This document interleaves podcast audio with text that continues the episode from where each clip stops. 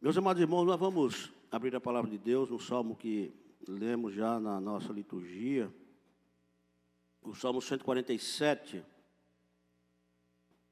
Durante esse mês de dezembro, a nossa comunidade está dedicando gratidão ao Senhor.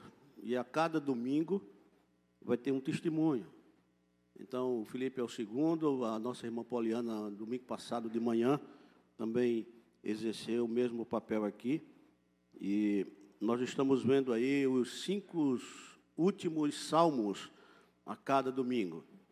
Então, o Salmo 147 é o segundo nessa série, que nós vamos concluir no dia 26 de dezembro, que é o último domingo do ano.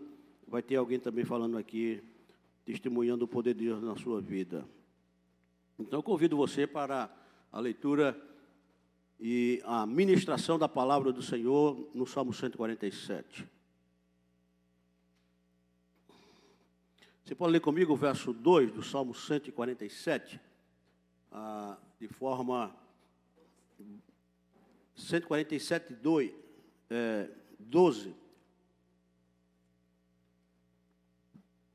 Salmo 147, o verso 12. Vamos juntos aqui, todos nós. Ah, louva Jerusalém ao Senhor, louva Sião ao teu Deus. Mais uma vez, louva Jerusalém ao Senhor, louva Sião ao teu Deus. Esse texto na, na nova versão internacional, ele traz algo interessante. Exalte o Senhor, ó Jerusalém. Louve o seu Deus, ó Sião. Interessante perceber, meus amados irmãos, que o louvor ao Senhor, a exaltação ao Senhor, a adoração ao Senhor, não tem geografia. Percebem? Não há um lugar específico, não há um lugar determinado, não há um lugar, ou seja, onde o exercício do louvor, da adoração, o exercício também da exaltação ao Senhor é feito somente nele. Não. Interessante perceber de cara aqui que esse verso 12 do, do Salmo 147 nos evidencia isso de forma introdutória. Mas eu quero iniciar a ministração do Salmo 147, que tem um tema, que traz um tema para nós, que traz um, talvez, a, a senha, que é o louvor da comunidade. E preste atenção nisso, porque você vai perceber o motivo do tema, o louvor da comunidade.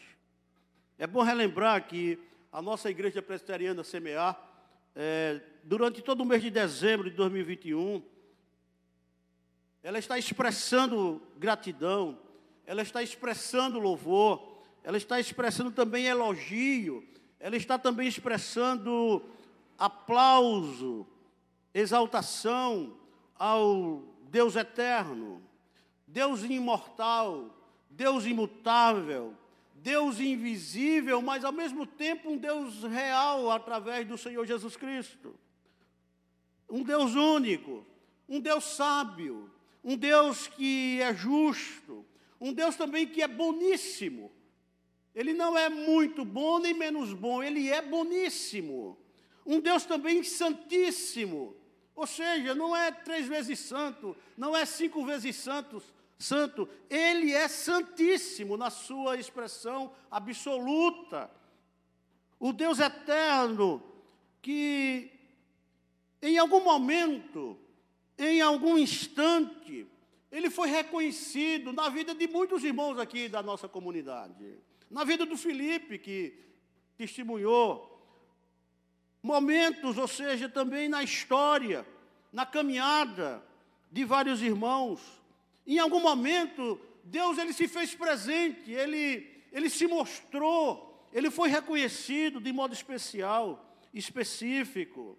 E esses irmãos e irmãs foram também surpreendidos pelo favor imerecido de Deus, o Senhor do Salmo 147. Em instantes, em momentos que eu digo aqui, momentos emergentes e urgentes.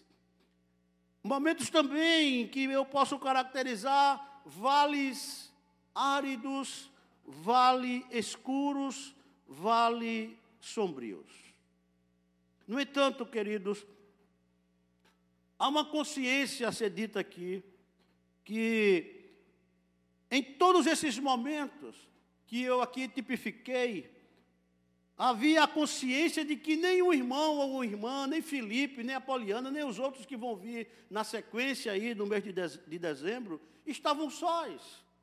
Porque a presença de Deus se fez presente, louvado seja o seu nome por isso. A consciência dessa presença de Deus no modo indicativo do verso 11 do Salmo, sob referência, o Salmo 147, que diz assim: Agrada-se o Senhor dos que o temem, dos que o reverenciam e também dos que esperam na sua misericórdia. Veja que presença bonita, veja que presença contagiante, veja que presença real, veja que presença absoluta para cada um de nós. Agora preste atenção aqui, por gentileza. É fato, queridos, que o nosso mundo superficial, árido, precisa de igrejas, precisa de comunidades, com conteúdo bíblico, teológico e, cristo, e cristológico. É fato que a nossa cultura, e aqui a cultura cristã às vezes se torna rasa, essa cultura incipiente, necessita de aprofundamento na adoração. Há muita distorção na adoração, no louvor, na nossa cultura cristã. Portanto, nossa sociedade secular também precisa de uma boa dose de pensamento bom e puro através da palavra de Deus. A meu ver, queridos, o Salmo 147, ele promove de modo singular, observe, uma convocação, um chamamento ao povo do Senhor como comunidade ao louvor, ao exercício da adoração, ao exercício também da exaltação. E essa exaltação é ao Senhor e deve ser feita em espírito e em verdade, considerando que o Deus eterno, Ele é espírito. O verso primeiro do Salmo 147, portanto, ele reverbera da seguinte forma: louvai ao Senhor, e o faz didática e pedagogicamente. Porque se você observar no Salmo 147, o verso 1, diz assim: louvai ao Senhor.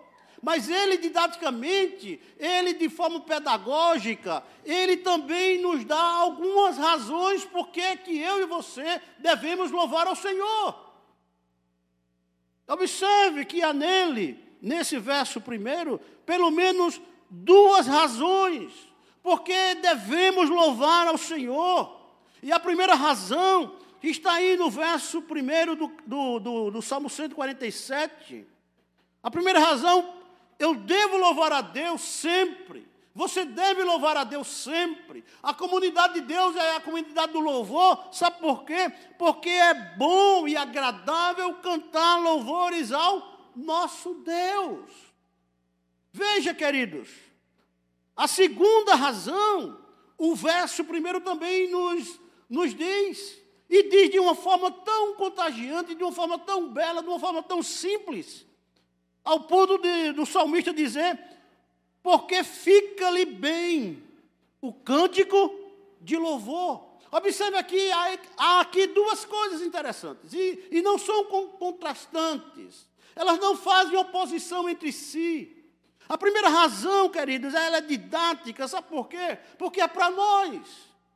O, o, o verso 1 diz assim: Louvai ao Senhor, porque é bom e amável. Isso é para nós.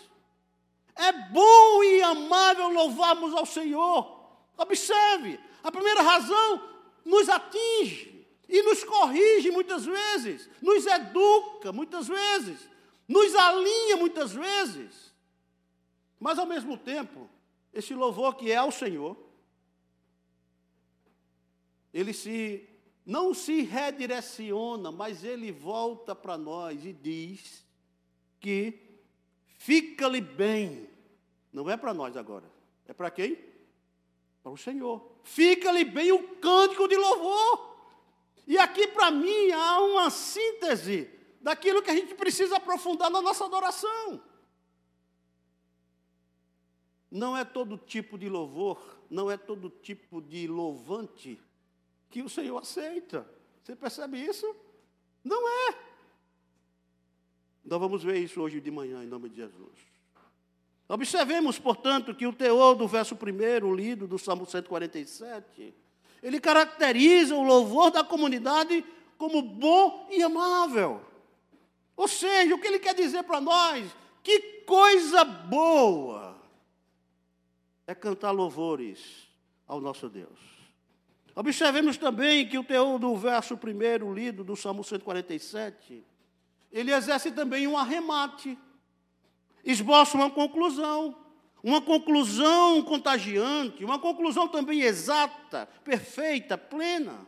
Fica-lhe bem o cântico de louvor. Ou seja, o louvor da comunidade é belo e apropriado a ele. A quem? Não a mim, nem a você, mas ao, ao Senhor. O nosso louvor como comunidade de Deus, meus amados irmãos, em última instância, nessa pequena introdução, não é nosso. É por isso que a gente precisa aprofundar na nossa cultura cristã a questão da adoração. O nosso louvor como comunidade de Deus, em última instância, não é nosso.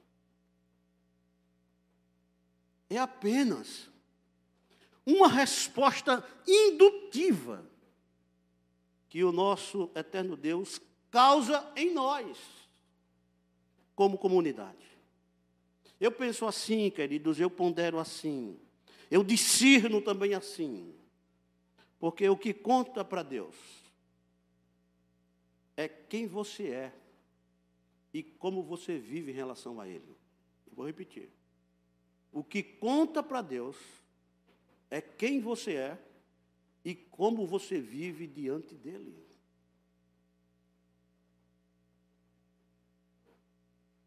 Ei, você que está aqui. Ei, você que está aqui também. Seu cultuar, seu louvar, seu adorar, seu exaltar, deve sempre envolver o seu espírito na busca da verdade. Este é o tipo de gente que o Pai está procurando. Aquele que é simples e honesto na presença dele em seu culto. Deus é espírito, queridos, e quem o adora, quem o exalta, deve fazê-lo de maneira genuína. Algo que venha do espírito mais íntimo do ser. O Salmo 147, a meu ver, ele alterna entre a universidade, Deus governa e cuida de todas as coisas, o que o Felipe falou aqui cabe aqui dentro. Os seus sonhos não eram os sonhos de Deus que Deus tinha para ele. E dentro dessa universidade, de Deus governar e cuidar de todas as coisas, Deus agiu na vida do Felipe. Então, o Salmo 147, ele alterna entre a universidade, a universidade de Deus, que comanda todas as coisas, e ao mesmo tempo a particularidade que Deus tem em estabelecer, em formar, em chamar, em eleger, em dizer: venha, para ser meu povo, que o apóstolo Pedro, na sua primeira carta, particulariza nesses termos. Vós, os que estão em Cristo Jesus por adoção, vós sois raça eleita, vós sois sacerdócio real, vós sois nação santa, povo de propriedade exclusiva de Deus. E veja que coisa interessante a fim de proclamar as virtudes, os atributos daquele que vos chamou das trevas para a sua maravilhosa luz. Uau! O meu uau significa, sabe o quê? Louvado seja o Senhor. Você pode dizer comigo? Louvado seja o Senhor. Dá para repetir mais forte? Louvado seja o Senhor. Observe como esse Salmo 147 está nos ensinando. Está como que, ou seja, nos adestrando a uma profundidade na adoração. É interessante também perceber, cada nova sessão do Salmo 147, você pode observar aí na sua Bíblia, cada nova sessão do Salmo 147 começa com um imperativo. Um comando, uma ordem. No verso 1, o imperativo é louvem ao Senhor. No verso 7, o imperativo de Deus, cantem ao Senhor. No verso 12, ele diz: louva, exalte Jerusalém e Sião ao Senhor e ao teu Deus. Portanto, queridos, a pergunta desta manhã para nós não poderia ser outra senão esta: quais as lições espirituais? que o louvor da comunidade do Senhor, do Salmo 147, nos indica e nos desafia hoje, nesse domingo de manhã, ou neste mês de gratidão. Quais são as lições espirituais? A primeira, lição número um. Observe o roteiro do louvor da comunidade do Senhor do Salmo 147. Esse roteiro traz luz. Esse roteiro tra traz também claridade. Esse roteiro, ele ajuda-nos a percepção da primeira lição espiritual do que o Salmo 147 nos dá, como comunidade de louvor, ele nos leva à percepção da teologia da redenção. Essa é a primeira coisa. Onde é que está dito isso aí? Se você olhar para os versos de 1 a 6, nós vamos perceber. Os versos de 1 a 6 revelam o Deus que redime, o Deus que cura os de coração partido, o Deus que cura os de coração quebrantado, o Deus que cura, mas não somente restaura, mas enfaixa suas, suas feridas. É o que diz o verso 3. Saros de coração quebrantado e lhes pensa o quê? As feridas. Palavras de, da, da teologia da redenção. Aqui é Deus redimindo, aqui é Deus sarando, aqui é Deus trazendo nova vida, aqui é Deus mudando perspectivas, aqui é Deus mudando também ansiedades, aqui é Deus mudando visão. O eterno Deus também, dentro dessa teologia da redenção, é aquele que reconstrói Jerusalém pós-deserto. É aquele que reconstrói pós-Covid-19. Veja que linguagem atual para nós. Esse Deus que reconstrói não apenas Jerusalém pós-deserto, não apenas aqueles que foram restaurados, que foram curados, que foram sarados pós-Covid-19. E eu falo disso porque eu fui vítima da Covid, mas o Senhor do Salmo 147 me restaurou, louvado seja o seu nome.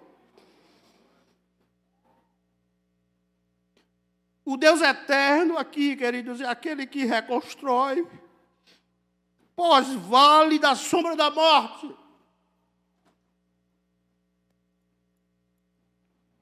O Deus eterno é aquele que reconstrói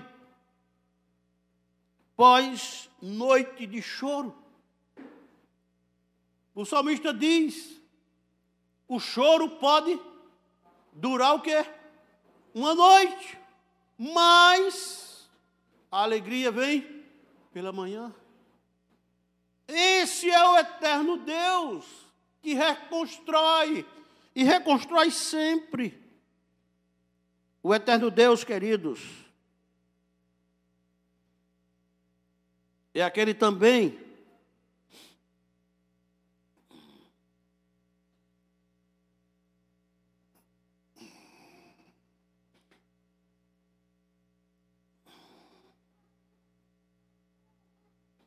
que resgata, que congrega os diversos de Israel. É o que diz aí o verso, o verso 2. O Senhor edifica o quê? Jerusalém. Dá para ler, está aí o texto. Vamos juntos? O Senhor edifica Jerusalém e congrega os dispersos de Israel. Você entende? Você está percebendo que o, o louvor da comunidade de Deus tem uma lição espiritual para nós nesta manhã, no sentido da gente poder enxergar e perceber a clareza da teologia da, da redenção.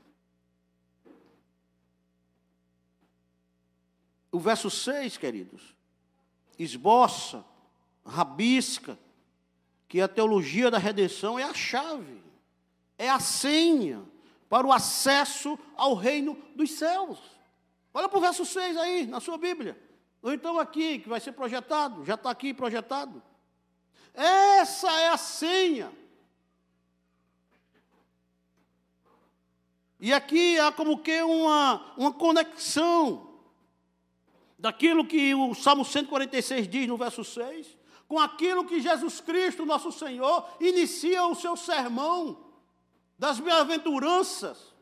Há uma conexão clara, observe. É por isso que eu vos digo que a teologia da redenção é a chave, é a senha para o acesso ao reino dos céus. O verso 6 do Salmo 147, você pode ler comigo, vamos juntos aqui. O Senhor ampara os humildes, ou seja, o Senhor ampara e sustém os humildes.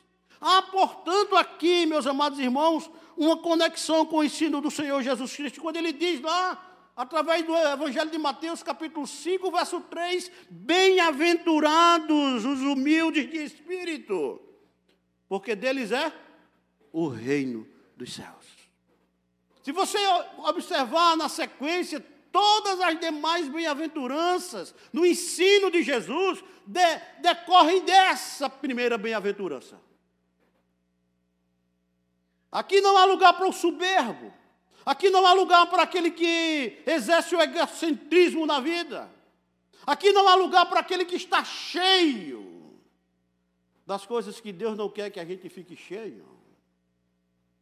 Ser humilde aqui significa dizer, sabe o quê? Esvaziamento do eu. Não é ter, ser pobrezinho, não é essa linguagem aqui. A linguagem aqui é espiritual. Quando Jesus Cristo diz, olha, bem-aventurados os humildes de espírito, porque deles é o reino dos céus. Ele quer nos ensinar nesta manhã. Humildes de espírito traz esvaziamento do eu. E a teologia, queridos, da redenção, portanto, deve ser a tônica, deve ser a ênfase, a nota mais importante do louvor da comunidade do Senhor do Salmo 147.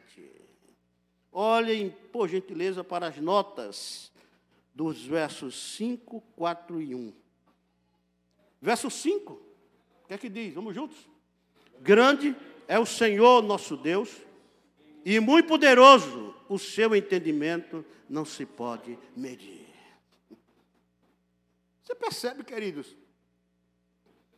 A nossa responsabilidade, enquanto quem toca, enquanto quem canta, enquanto quem ministra louvor nas nossas igrejas, é tamanha. Anota aqui para nós. É esse reconhecer. A quem eu estou louvando, a quem estou prestando culto, a quem eu quero exaltar, a quem, a, a quem eu, eu quero aplaudir, a quem eu quero cantar louvores. É o que diz o verso 5. Grande é o Senhor nosso e muito poderoso. O seu entendimento não se pode medir.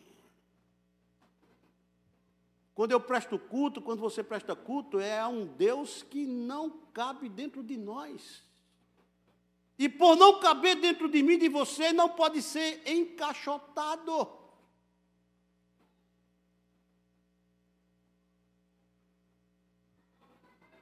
Tem até uma música aí cristã que diz que ninguém explica Deus, e é verdade. Por mais que você se desdobre em conhecer ao Senhor, você vai descobrir mais do Senhor na sua vida. Deus é ilimitado, queridos. Eu e você somos limitados. Deus é infinito. Nós somos o quê? Finitos. Verso 4 do Salmo 147, por gentileza. Dá para ler comigo? Conta o número das estrelas, chamando-as todos pelo seu nome. Você sabe, você sabe o que significa isso aqui? Você sabe exatamente o que Deus quer falar a mim e a você nesta manhã, através deste verso 4 do Salmo 147. Se Deus cuidou do Filipe, sabe por que, que ele tem o poder de cuidar do Filipe? Porque Deus, ele tem a capacidade de contar o número das estrelas. E não somente isso. Ele conta as estrelas e tem a capacidade de chamar cada uma pelo seu nome. Queridos, se Deus, Ele tem essa capacidade, Ele pode todas as coisas fazer para mim e para você em nome de Jesus. E finalmente o verso 1: louva ao Senhor, porque é bom e amável, cantar louvores ao nosso Deus, fica-lhe bem o cântico de louvor. Quais as lições? Quais as lições espirituais que o louvor da comunidade do Senhor do Salmo 147 nos indica e nos desafia hoje, neste mês de gratidão?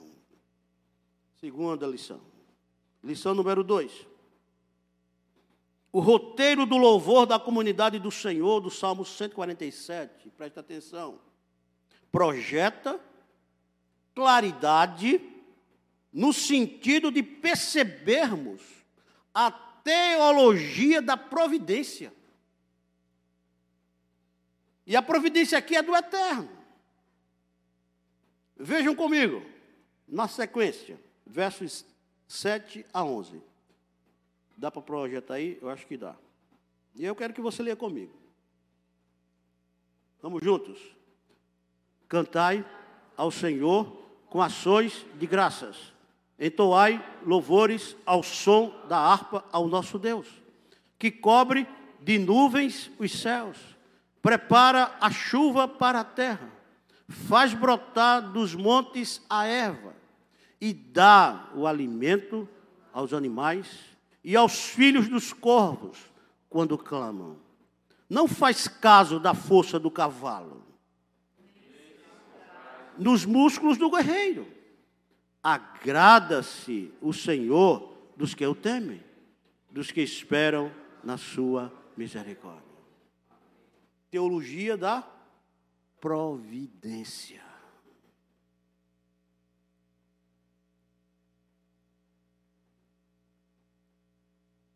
Apenas alguns destaques bem rápidos. O texto por si, a meu ver, é autoexplicativo. O eterno Deus da providência, queridos, enche o céu de nuvens. Quando a gente olha para o céu, firmamento, nuvens escuras, sinal de, de chuva.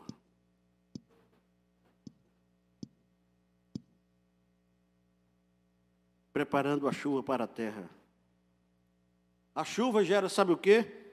Ação verdejante às montanhas, com grama e alimentando o gado e os pássaros. E para mim há uma questão aqui, no verso no verso 9, que Deus, ele é capaz de ouvir o clamor dos corvos. Quando clamam por alimento. Agora olha para mim e para você. Quando eu e você clamamos ao Senhor, Ele tem nos concedido o pão nosso de cada dia. O que me espanta, sabe o que é? É que eu conheço muita gente que não para diante de uma mesa com alimento para agradecer ao Senhor.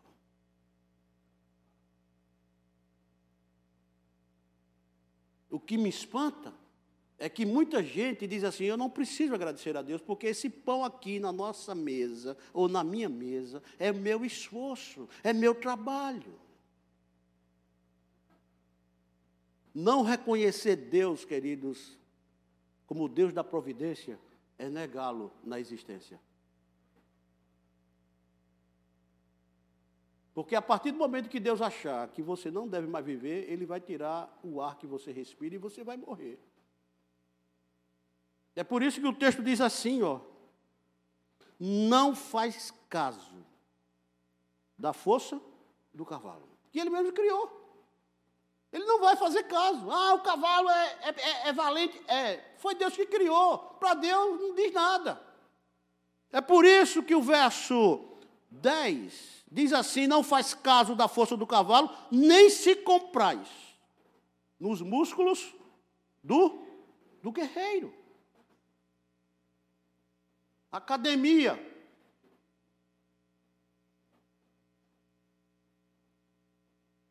Eu vejo muita gente bombada. Eu tenho a força. He-Man. Mas para Deus, diz nada. Ah, mas também, pastor, você está falando isso agora, eu não vou mais lá na segunda-feira nem na quarta para o funcional do Felipe. Não, continue. Não está fazendo bem à sua saúde, ao seu corpo? Então você tem que exercer qualidade de vida. Mas não pense que você se torna maior ou menor em relação a Deus. Porque você vai depender sempre da providência de quem? De Deus.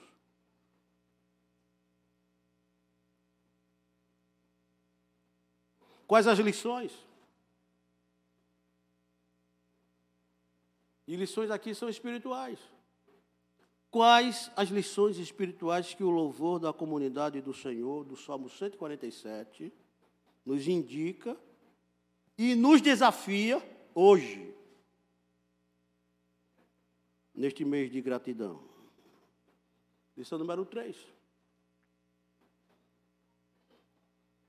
Observe que o roteiro do louvor da comunidade do Senhor, do Salmo 147, projeta, em último lugar, nitidez de percebermos a teologia da palavra do eterno Deus. Onde é que está isso aí, pastor, desse Salmo 147? Eu te convido. Versos 12 a 20. Vamos relembrar aqui? Qual é a primeira teologia que esse salmo nos indica? Teologia da, da redenção. O segundo, a segunda teologia, teologia da providência. E agora, teologia da, da palavra. Observe, meus amados irmãos, que aqui nada sobrepuja a palavra. Nada sobrepuja a palavra. eu penso e digo que o louvor é importante. Não tenho dúvida disso. O louvor é parte integrante da liturgia cultica? Sim, é importante. No entanto, a palavra por ser de natureza divina, a palavra por, por ter sua fonte e origem no Senhor, nos conduz ao fato de que toda a Escritura, notem bem, Toda a Escritura está cheia do senso da iniciativa divina na salvação. Se você não tem o Deus da salvação, você não tem louvor para oferecer a esse Salvador. Percebe? A palavra não sobrepuja o louvor. Porque o meu louvor, o seu louvor, o louvor da nossa comunidade, Igreja Presbiteriana Semear, é fruto de lábios daqueles que confessam o nome do Senhor Jesus Cristo. Portanto, a palavra é, é prioritária, a palavra ela tem a primazia em todas as coisas. No tocar, no cantar, no ministrar, é a palavra. O Deus que age no Antigo Testamento, queridos, é o Deus que se torna carne no Novo Testamento para realizar a obra definitiva da salvação no mundo. A teologia da palavra que o Salmo 147 evidencia, explicita, é algo tão claro e ao mesmo tempo inspirativo, contagiante. Olha para o verso 15 do Salmo 147. Esse verso 15 traz o escopo de que a palavra é imperativa. O Eterno ordena e tudo acontece. O que é está dito aí no verso 15? Dá, dá para ler comigo? Ele, ele, vamos juntos aqui, vamos juntos. Ele envia as suas ordens à terra. Você percebe? É Ele. Isso aqui significa, sabe o que para nós? A gente, a gente voltar no início de todas as coisas, Gênesis.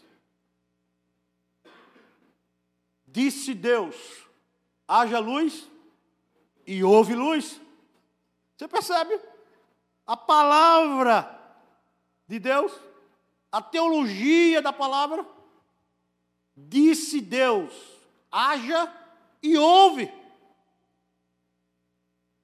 Quando Deus diz, queridos, é porque algo vai acontecer a mim e a você em nome de Jesus. Eu tenho certeza que Deus está falando com você hoje de manhã. Você que está aqui presencialmente você que também está aqui de forma virtual. E se Ele está falando a você, algo bom vai acontecer na sua vida. Porque é a palavra de Deus.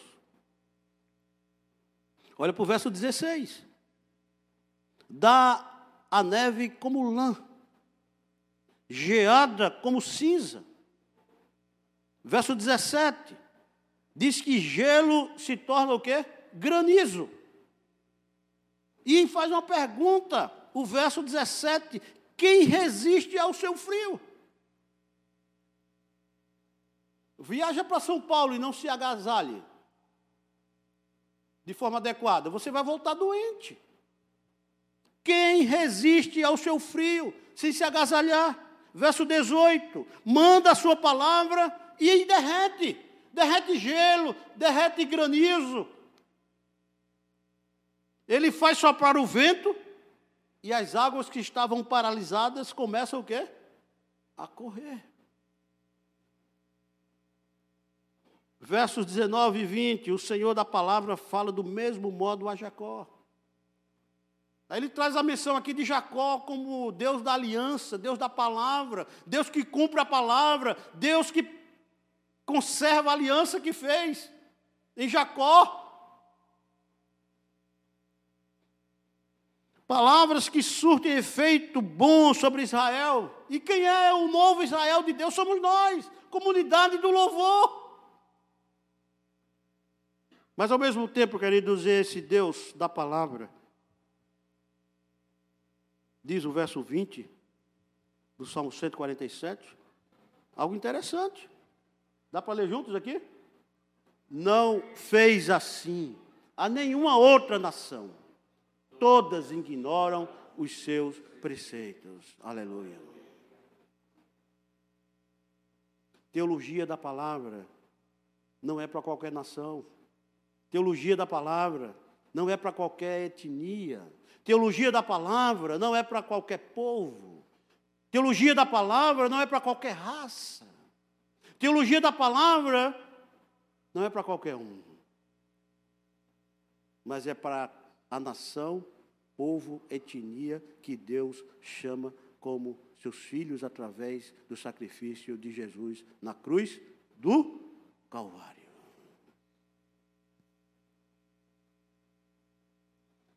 A linguagem, portanto, queridos, aqui, já chegando no final. A linguagem do verso 13 do Salmo 147 é uma linguagem que eu digo aqui metafórica. E ao mesmo tempo é elucidativa. Quando enfatiza que a palavra deve ser aberta. Observe aqui. A palavra deve ser aberta. A palavra deve ser lida. A palavra deve ser compartilhada em casa. A palavra deve ser compartilhada em família, com os filhos. O verso 13 diz assim: Pois ele reforçou o quê? As trancas das tuas portas. Se você não ler a palavra em casa, se você não abrir a palavra em casa, se você não compartilhar a palavra em casa, os seus filhos vão se tornar, sabe o quê? Vítimas. Vítimas do diabo. Vítimas daqueles que não têm Deus no coração. Vítimas também de ideologias as mais diversas. Você, como pai, você, como mãe, você, como filho, Pesa sobre todos nós, meus amados irmãos, essa responsabilidade de abrir a palavra em casa. Não ficar somente esperando dominicalmente que o pastor pregue para você.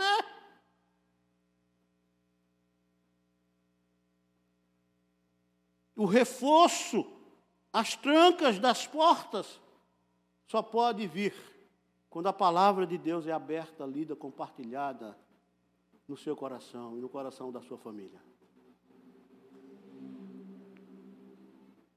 O verso 14, queridos, diz assim: que a palavra é capaz de estabelecer a paz nas fronteiras onde vivemos. Você quer se dar bem com a sua vizinhança? Você quer estabelecer paz com o seu vizinho? Você tem que olhar para ele através da palavra de Deus. Você tem que ouvir ele, aquilo que ele fala através da palavra de Deus. É o filtro. Eu conheço muita gente que são induzidas pelo vizinho para fazer coisas que não devem. E muitas vezes você não relativiza isso com a palavra. Verso 14 diz: Estabeleceu a paz nas tuas fronteiras. E olha que alimento bom para nós e te farta com o melhor do trigo, não é do joio. Observe. É do trigo, é alimento bom, é pão. É Belém, casa do pão.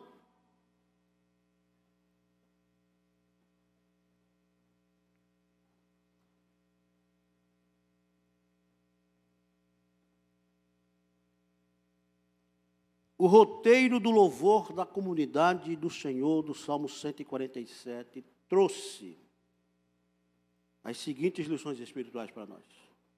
A primeira, a percepção da teologia da redenção. Portanto, preste atenção aqui. Essa teologia da redenção nos alerta que a adoração é o ato teológico por excelência. E não dá para fazer de qualquer jeito. A nossa adoração como comunidade do Senhor, do Salmo 147, que agrada a Deus, reconhece não apenas com os lábios, mas também com nossas vidas a graça que está em Cristo Jesus. A teologia da redenção nos corrige. A teologia da redenção nos alinha. A teologia da redenção nos ajusta. Sabe por quê? Porque eu já ouvi muitas vezes dizer que o louvor liberta. O louvor salva. O louvor transforma. O louvor cura. Quem cura é o Senhor. Quem liberta é o Senhor. Quem transforma é o Senhor. Quem restaura é o Senhor da palavra. Se há alguma coisa que Deus está produzindo no seu coração nesta manhã, aqui e aí, onde você estiver, em qualquer geografia do planeta, é a palavra que vai produzir, não o louvor. O louvor é resposta aos benefícios que a palavra traz ao meu coração e ao seu coração. O roteiro do louvor da, da, da comunidade do Senhor, do Salmo 147, trouxe também uma segunda lição, a percepção da teologia da providência que nos leva à motivação do louvor, da adoração em termos de ações de graças que procede de um estado de espírito grato. Olhar para aquilo que Deus nos faz todas as manhãs, o nascer do sol. Não é adorar o sol, é adorar o Deus que fez o sol, é diferente.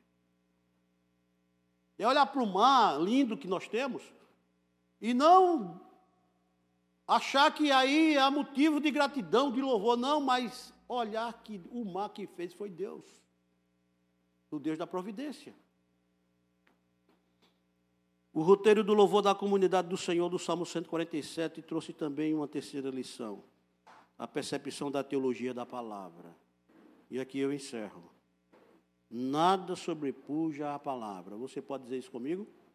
Nada sobrepuja a palavra. Mais uma vez, nada sobrepuja a palavra. O louvor, a adoração não é mais importante que a palavra. Uma vez que a adoração, preste atenção, é uma questão de viver para Deus. Então não é todo mundo que adora a Deus, não é todo mundo que louva a Deus, porque muitos que dizem que adoram, muito, muitos que dizem que, que louvam, não são de Deus, porque não querem viver para Deus. E viver para Deus, queridos, é uma reação que celebra o que Deus fez. Viver para Deus é uma reação que celebra o que Ele está fazendo. É uma reação também que celebra o que Deus promete fazer a mim e a você enquanto estivermos aqui como peregrinos e viajantes à pátria celestial. Vamos ficar em pé, queridos, em nome de Jesus. Depois de tudo isso, você sabe qual é a vontade que nos dá, o que é? É louvar ao Senhor. no louvar ao Senhor. Vamos cantar ao Senhor em nome de Jesus, depois a gente encerra definitivamente.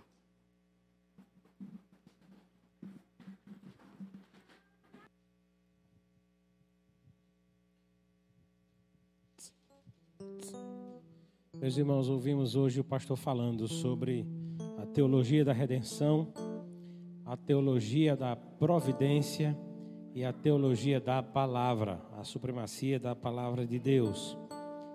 E Ele, o Senhor, é digno, pois, de toda adoração, de todo louvor.